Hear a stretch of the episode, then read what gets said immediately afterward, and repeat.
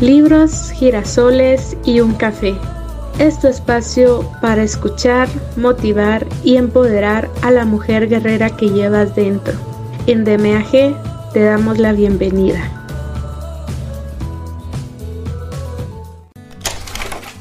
Hola y bienvenida a este espacio. Te saluda de nuevo Maggie Pineda, tu compañera de viaje. En esta ocasión, la nueva aventura con DMAG se llama Ya te dije adiós ¿Y ahora cómo te olvido? de Walter Rizzo. Una guía de cómo sacarse al ex de la cabeza y el corazón. La experiencia en la que nos vamos a embarcar a partir de hoy es única, como el resto de libros que ya tenemos en la lista de reproducción, los cuales también te invito a escucharlos. No olvides que tienes la oportunidad de acompañarnos en nuestras redes sociales y en nuestros otros canales aquí mismo en Spotify para complementar a estos audiolibros muchísimo más contenido de valor. Los enlaces los encuentras en la descripción de este episodio. Te aseguro que será una transformación total en este tu viaje, de mujer a guerrera. Asimismo, si este contenido ha sido valioso para ti, me gustaría hacerte la invitación para que puedas apoyarnos de las siguientes maneras, bien sea con una donación por medio de GoFundMe o por medio de una suscripción de tan solo 99 centavos de dólar y así poderte traer muchísimo más contenido de valor. Los enlaces también los encontrarás en la descripción de este episodio. Así es que, sin nada más que agregar, comencemos. Ya te dije adiós y ahora, ¿cómo te olvido? Una guía para sacarse al ex de la cabeza y el corazón. Walter Rizzo. Capítulo 12. Inventa tu propio ritual de despedida. Poder decir adiós es crecer. Gustavo Cerati. La ceremonia del adiós. El duelo es una forma de despedida, de aceptación profunda de un adiós y la construcción de un nuevo significado de vida, un nuevo sentido donde la realidad manda sobre el deseo. No hay duelo saludable sin realismo duro y crudo, y uno de los procesos que contribuyen significativamente a soltarse del individuo ausente son los rituales, los cuales podrían definirse como actos simbólicos a través de los cuales quedamos en paz con la persona que ya no está. En el caso del duelo afectivo, un ritual es una ceremonia, no para reafirmar el vínculo como en el caso de una persona fallecida, sino para ratificar y procesar adecuadamente la disolución definitiva. Este reconocimiento protocolar, acompañado de una acentuada e intensa actividad emocional, pretende cortar y eliminar todo vestigio de autoengaño o esperanza inútil y establecer un distanciamiento concluyente de parte del doliente. Los rituales permiten aceptar los hechos, fomentar la expresión de dolor y hacer una especie de borrón y cuenta nueva para seguir adelante. No pienses que este reconocimiento de la pérdida será indoloro, terminarás admitiendo que perseguir un imposible es algo tan insensato como inútil. En el fondo, todo duelo es aprender a perder con dignidad. El ritual que elijas para darle una nueva expresión a tu pérdida podrá ser público o privado, según te apetezca.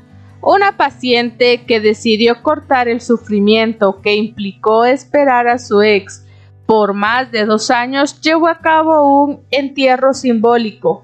Junto con sus dos mejores amigas fueron a un parque y en un lugar descampado enterró una pequeña bolsa con las fotos y algunos objetos de su ex. Luego sembró un árbol sobre aquello. Sus amigas la abrazaron, todas lloraron, una meditó y la otra rezó junto a ella.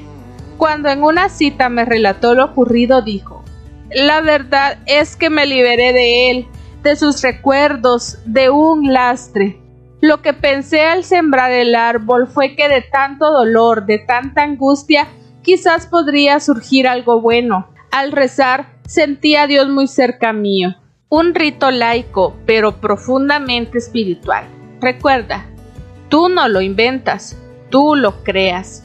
En otro caso, un hombre hizo una especie de catarsis narrativa escribió una carta de varias decenas de hojas a la ex.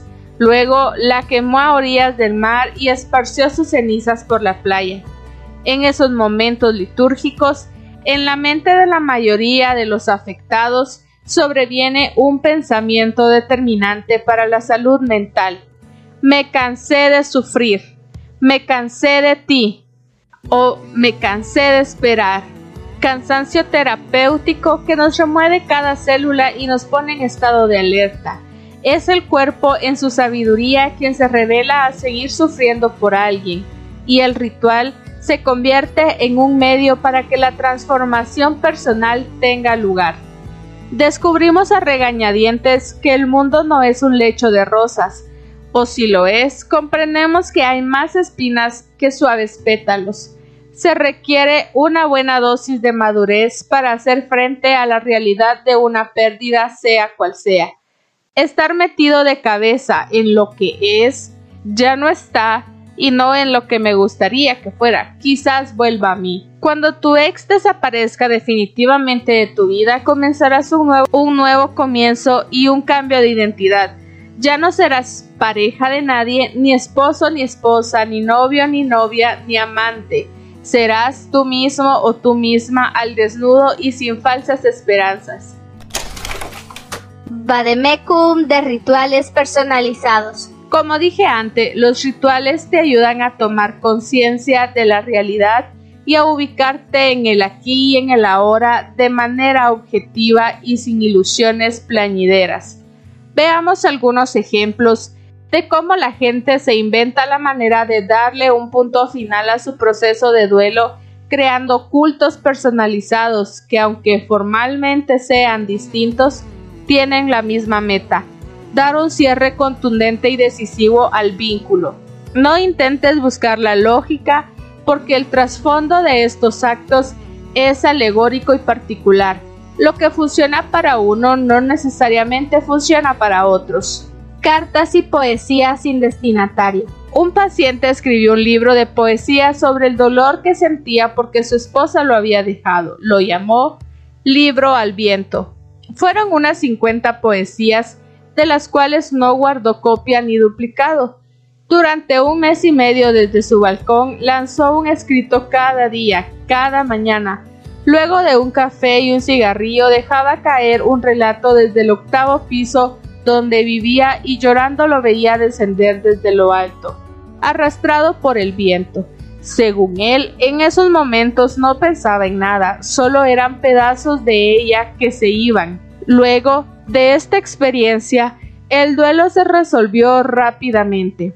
En otro caso, una paciente ya mayor, luego de que su amante las dejara sin dar la menor explicación, decidió escribir una carta a mis futuros ex descargó hasta el último reducto de indignación que le quedaba y lo volcó en una especie de manifiesto. Imprimió 1222 copias que eran los días que habían estado juntos y salió a la calle a repartirlas a la entrada del metro, cerca de su casa. Según ella misma explicaba, solo al entregar la última copia sintió un profundo y reparador alivio. Cuando le pregunté en una cita si aún pensaba en él, me dijo con la mayor tranquilidad. Él murió para mí, o mejor, es como si nunca hubiera existido. Un computador y una impresora pudieron más que varias horas de consulta. La estrategia del cerrajero. Un paciente a quien su novia lo había dejado porque se había enamorado de su primo, regresó al puente de las artes en París donde habían viajado con ella en una ocasión y buscó por varios días el candado que habían colgado los dos luego de jurarse amor eterno. Con la ayuda de unas pinzas y mucha rabia logró abrirlo y lo tiró al río mientras se repetía a sí mismo. Ya no te quiero, ya no te quiero, ya no te quiero. Y soltó una que otra lágrima. Después sacó una cerveza que llevaba en su bolso y brindó por el desamor que, según él, se produjo en ese preciso momento. Crematorios laicos. La gente que practica este tipo de exequias no pretende honrar al muerto, sino a sí misma. Buscan volatizar simbólicamente sus sentimientos negativos de la persona ausente. El procedimiento consiste en tomar un objeto que posea una fuerte connotación afectiva y vinculante con quien fuera su pareja, buscar un recipiente y prenderle fuego hasta verlo convertido en cenizas. Un paciente lo hizo con una bufanda de su exnovia que ella le había entregado un día que hacía mucho frío y él guardaba con mucho cariño. El pedazo de tela aún guardaba el perfume de la mujer, por lo que el hombre decidió ponérsela por un rato, olerla y luego colocó una pequeña urna de metal en la bañera donde había hecho el amor varias veces con ella. Lloró, se despidió, la roció con alcohol y le prendió fuego mientras escuchaba su canción preferida. Todo un ritual pirómano sin duda. Mientras veía la bufanda quemarse, se decía a sí mismo, yo valgo la pena, tú te lo perdiste. Autoestima de la buena, y a partir de ese momento muy pocas veces volvió a pensar en ella, y cuando lo hacía podía manejar la cuestión. Fiestas de despedida. Recuerdo el final de la película Filadelfia, protagonizada por Tom Hanks y Denzel Washington que por cierto fue ganadora del Oscar al mejor actor en 1993, en la cual toda la familia y los amigos se reúnen luego de la muerte del protagonista, en plan de homenaje y despedida en un ambiente de festejo respetuoso. Los asistentes miran un video de la niñez del difunto mientras comen y beben en un entorno amable y cordial. La posición de los deudos es tranquila, se fue en paz, era una gran persona. Donde haya ido estará mejor. Esperanza saludable y alivio. ¿Es posible lograr algo similar en una ruptura afectiva? ¿Cabe la festividad? Pues en mis años de psicólogo clínico he visto muchos casos en que la pérdida afectiva es considerada afortunada por los afectados y lo que se conmemora no es la persona ausente, sino la persona que renace al retomar su papel separado o separada o en libertad. Una ruptura o disolución del vínculo puede liberar al doliente de años de sufrimiento, por lo que a veces la palabra doliente debería cambiarse por afortunado o afortunada. Una paciente tiró su casa por la ventana cuando su marido, un hombre muy difícil, infiel y agresivo, decidió irse con su amante. Ella tomó la decisión de hacer pública su alegría y organizó una celebración por lo alto y sin reservas. No lo hacía por venganza, sino por expresar la felicidad de poder retomar su vida. Colgó carteles con expresión ¡Soy libre! y cocinó todos los platos que a ella le gustaban y a Alex no. Se compró un vestido muy corto, color fucsia y no se puso sostén, cosa que nunca le había dejado hacer su pareja. Un antiluto atrevido y simpático, rodeado de amigas o amigos. Mi paciente se homenajeaba a sí misma. Era un acto de amor propio y autorreconocimiento. ¿Por qué ella no había dado el paso antes? Por puro miedo a equivocarse y luego a arrepentirse. El amor patológico no deja pensar. Las excusas que habían frenado su decisión eran las mismas que utilizan las personas esclavizadas e inseguras, que viven atrapadas en malas relaciones. Hay matrimonios peores. Él no es tan horrible. Es el padre de mis hijos. O mm, eh, quedaré sola y en estos últimos puntos sus predicciones fallaron, porque a los tres meses ya estaba con un amigo prometedor a bordo. A veces alguien debe tomar la decisión por uno, sobre todo cuando la cobardía arrecia. Festejar el fin de una mala relación es reafirmar la autonomía, es hacerla explícita, atrevida y abierta, como ya he dicho en otros escritos. Hay desamores que emancipan emocionalmente tanto a la persona que ya no aman como a quien a ellas no las aman. Ritual de purificación. Un paciente casado y harto de sufrir por su ex, al cabo de cuatro meses de separado y sin esperanza de reconciliación, decidió quitar de su apartamento hasta el último vestigio de la que fue su mujer. Sacó todas las cosas que le pertenecían a ella y se las mandó a su casa, No contento con eso, decidió desinfectar la casa de punta a punta, con líquidos de limpieza, jabones, estropajos, limpiavidrios, dos empleadas del servicio y unos cuantos paquetes de incienso. Comenzó lo que él mismo denominó un rito de purificación. Me dijo en una ocasión, no quedó nada, ni el menor indicio de ella. Cambie toallas, sábanas, cobijas o cualquier cosa que ella hubiera tocado. No quedó nada. Con cada lugar que limpiaba era como si estuviera limpiando una parte de mi mente como si lograra deshacerme de hasta el último vestigio afectivo que aún quedaba en mi memoria. Después medité, puse música sacra, me vestí de blanco y me tiré al piso. Todo estaba inmaculado, fue extraordinario. A las pocas horas de su curioso acto de purificación, el dolor había cesado por completo. El rito de limpiarse del otro, quitarse de encima su carga, había dado resultado. Nunca más volvió a sufrir por la ex. Las inundaciones o implosiones emocionales.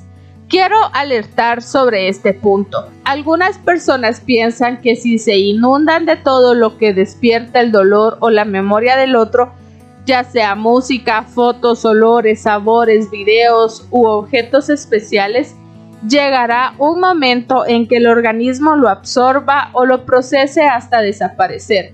Según mi experiencia, no recomiendo hacer esto si no está dirigido por algún terapeuta con experiencia en las técnicas de inundación. Este procedimiento ha mostrado éxito en muchos casos, pero solo cuando está debidamente programado por profesionales altamente calificados. De no ser así, el efecto de esta implosión puede generar exactamente lo contrario de lo que se busca y el paciente podría sensibilizarse en vez de desensibilizarse y quedar mucho peor. No necesitas activar la memoria emocional hasta que explote. Hay cientos de maneras de sacar al ex de tu cabeza y de tu corazón sin correr riesgos inútiles. Rituales por Internet, hechizos informáticos. Tampoco recomiendo la infinidad de hechizos que se sugieren por Internet. Algunos de ellos son francamente delirantes y peligrosos para la salud física y mental. El pensamiento mágico no te sacará adelante. En el mejor de los casos, obrará como un efecto placebo y te hará sentir mejor por un tiempo, pero el problema seguirá allí enquistado y echando raíces. Confía en la ciencia y en tus capacidades. Busca ayuda profesional seria y acreditada. Si ves que no eres capaz de desligarte del ex, instruyete y lucha, pero no te dejes seducir por métodos extraños y extraterrenales.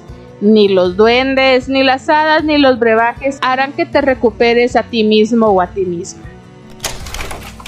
Capítulo 13. Premiate, Relájate, medita y cuida tu cuerpo. Amarse a uno mismo es el principio de una historia de amor eterna. Oscar Wilde. Premiate descaradamente. Sí, descaradamente. Sin vergüenza y de manera casi insolente. Cuando creas que lo mereces, recompénsate. Puede ser con algo material o verbal. A veces con un simple pensamiento basta. Estuve genial. Este vestido me queda estupendo. O si se te antoja, si fuera otra persona, gustaría de mí. Mucho ego. No importa, es por un rato. Es supervivencia básica. ¿Por qué no darte gusto y hacer de tu yo un templo o un fortín? Por ejemplo, hoy no llamaré a ese idiota. Lo saqué de mi vida por 24 horas. Por algo se empieza. Así que hoy me invitaré a mí mismo o a mí misma a una cena espectacular. ¿Por qué no? Si tu ex ya no está, ¿por qué limitar la dicha de premiarte o contemplarte y mimarte con una buena comida y un buen vino? ¿Acaso el ex o la ex se llevó tu alma, tu cuerpo y parte de tu cerebro? Eres especial. Siéntete especial. Actúa como una persona especial. Así que borra la autocompasión que te hunde y crea un ambiente motivacional repleto de placeres y cosas que te gustan de siempre. Si te mueres por un helado de chocolate, devórate dos o tres.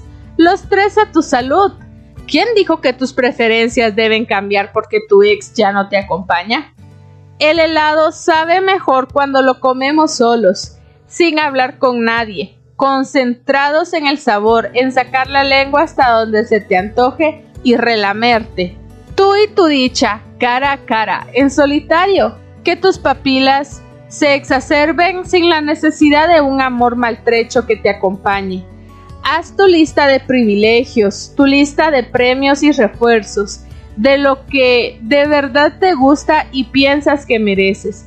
No incluyas nada a medias, anota lo que te induzca el mayor gozo y si no es dañino para tu salud, regálatelo.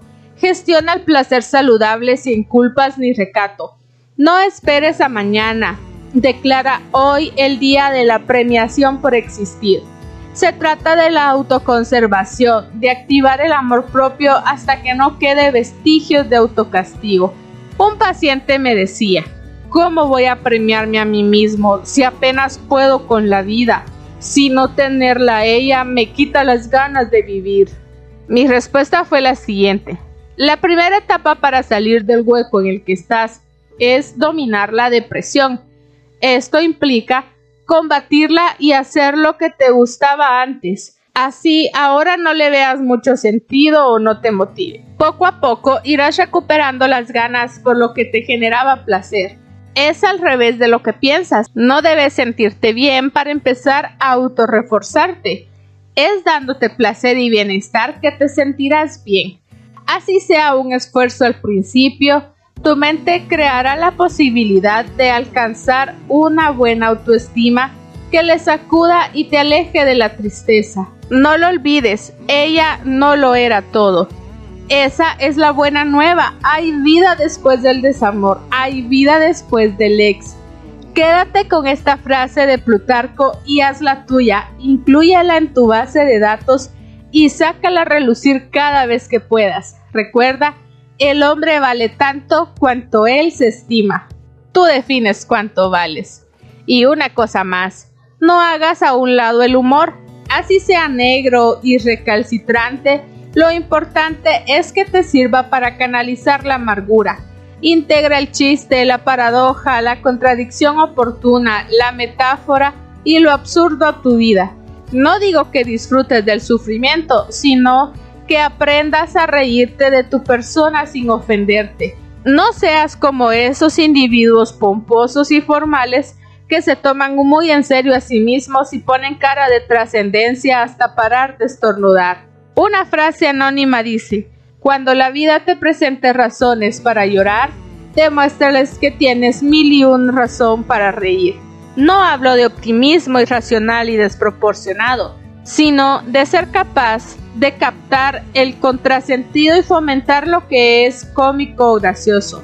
Un budista le dijo a uno de mis pacientes que en la otra vida tendría oportunidad de subsanar el problema con el ex. Mi paciente aterrorizada le respondió Dios mío, ¿usted quiere decir que me voy a encontrar otra vez con ese monstruo? Lo siento, prefiero pasarme al catolicismo. Si va a ser así, con una vida me basta y soltó la carcajada a la cual se le sumó el budista. El humor tiene tres ventajas. Levanta tu estado de ánimo, te distrae y te aleja de las personas tóxicas y amargadas, porque ellas no soportan el humor. Practicarlo es salud mental. Relájate o medita hasta donde seas capaz. La tensión y el estrés dañan tu organismo. Durante el duelo, la mente suele fluctuar entre el pasado, o sea, lo que hice mal o la culpa, y el futuro. ¿Volverá? ¿Seré capaz de hacerle frente a la soledad? ¿Podré vivir sin él o sin ella? Como viste en el capítulo Solo pienso en ti, es muy importante hacerle frente a los pensamientos negativos, tendencia a la depresión, y catastróficos como la tendencia a la ansiedad respecto de tu ex. Hay infinidad de ejercicios físicos para relajarte. También la meditación, el yoga o el tai chi chuan pueden ayudarte a encontrar cierta paz interior. Un encuentro con amigos saludables, un rato con tu familia o ver una película entretenida y no de despecho te ayudarán a cortar el ciclo de las preguntas sin respuestas que te haces constantemente. Algunas personas se acostumbran a estar estresadas y creen que ese es su estado natural. El sufrimiento se convierte en hábito. Esto no tiene que ser así. Recuerdo un paciente que asistió a mi cita porque se sentía raro últimamente. Luego de revisar el caso a fondo, el diagnóstico arrojó algo totalmente inesperado.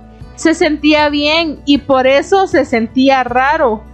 Estaba tan acostumbrado a mantener niveles altos de ansiedad y estrés que cuando su organismo lograba cierta paz, se percibía a sí mismo desubicado. No hagas como él, no te acostumbres a la tensión.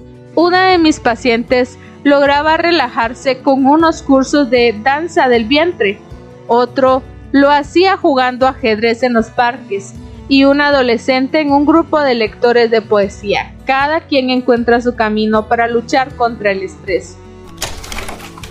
Mantén tu fisiología al día. El cuerpo también importa. Algunas personas afectadas por un apego que les impide alejarse de su ex tienden a descuidarse a sí mismas físicamente, alteran su biología y maltratan su cuerpo porque ya nada les importa. ¿Para qué existir sin él o sin ella? El descuido del yo suele ser un síntoma importante en las depresiones de diversas índole y pueden dañar significativamente a quien la padece. Tú no eres una sucursal de nadie, ni necesitas que alguien especial te dispense amor para que tu vida adquiera sentido. Alimentarse adecuadamente, dormir bien y asearse, entre otras formas de autocuidado, no solo te benefician corporalmente, sino también a nivel psicológico. Fumar como una chimenea, probar drogas escapistas o atontarte con alcohol demostrarán tu proceso de aceptación. Tu mente no estará lúcida para ver lo que es y tomar decisiones acertadas. Una paciente decía, ¿para qué peinarme, bañarme o vestirme si él no está? Y le respondí, porque no se arregla para usted misma, para gustarse cuando se mire al espejo, para sentirse agradable ante sus propios ojos y no ante los ajenos? No lo entendió. En su cabeza solo cabía la posibilidad de ponerse linda para el hombre que amaba. Ella lo justificaba todo, incluso ser un piltrafa. A los tres meses de separados, su figura había cambiado sustancialmente se veía más vieja, con ojeras, había bajado 10 kilos y su color de piel era pálido. Cuando caminaba arrastraba los pies y la ropa que llevaba puesta le quedaba grande. Estaba sucia y arrugada. Si el sufrimiento interior se manifiesta en forma de descuido personal, hay dos consecuencias negativas que reafirmarán la idea de que uno es poco menos que un miserable y un ser despreciable y no querible. La primera ocurre cuando nos miramos al espejo y vemos que nuestra apariencia es una muestra clara de la decadencia en la que estamos. Cuando mi paciente se vio en un espejo de cuerpo entero, dijo, con razón se fue. De nada sirvió recordarle que ella antes de la separación tenía un aspecto mucho más agradable. La mente funciona en estos casos con una testarudez sostenida y lo que busca es comprobar como de lugar que uno es un asco. Puro autocastigo, flagelación afectiva. La segunda consecuencia de tipo social se revela en la retroalimentación de la gente. Si tu mirada, tu expresión facial y corporal, tu voz y tu apariencia en general son lamentables, la gente te tratará con lástima. Pobre, qué mal está y se relacionarán contigo desde el pesar y confirmarás para tus adentros que eres digno o digna de lástima. Un paciente concluyó luego de ver cómo lo trataban sus amigos. Es apenas natural que se haya desenamorado. Nadie quiere a un despojo de ser humano. Otra vez, la mente tratando de autoagredirse. Si no comes, te desnutres, además de la angustia, deberás lidiar con una enfermedad Lo mismo pasa si no duermes y si dejas tus rutinas diarias para encerrarte a lamentar tu vida. Si te afeas o descuidas tu figura, te sentirás desagradable por fuera y por dentro. ¿Qué quieres comprobar? ¿Que no mereces ser amado o amada? ¿Intentas aporrear tu autoestima aún más? ¿Destruir tu autoimagen? ¿Eliminar tu yo? ¿Reducir tu humanidad a la mínima expresión? ¿Y para qué? Si tu ex no está, te queda algo maravilloso que nadie puede arrebatar, tu persona. Si él o ella no está, estás tú, tu vida, tus sueños, tu potencial, tu humanidad. La clave es como sigue. Si no te gustas, no le gustarás a nadie. Si no te amas, nadie te amará de verdad. Si no te respetas, te irrespetarán. Ese es el juego. Irradias lo que eres y afectas positiva o negativamente lo que te rodea. Tienes el don de crear un ambiente repleto de bienestar o un nicho depresivo a tu alrededor. Empieza por lo más básico, no agaches la cabeza, no te desprecies, engalana tu existencia y embellece tu ser. Como ven, tendrán los siguientes días para analizar y reflexionar todo lo que hemos aprendido hoy. Nos vemos la próxima semana para una siguiente dosis de este su espacio, libros, girasoles y un café. Un abrazo y hasta pronto.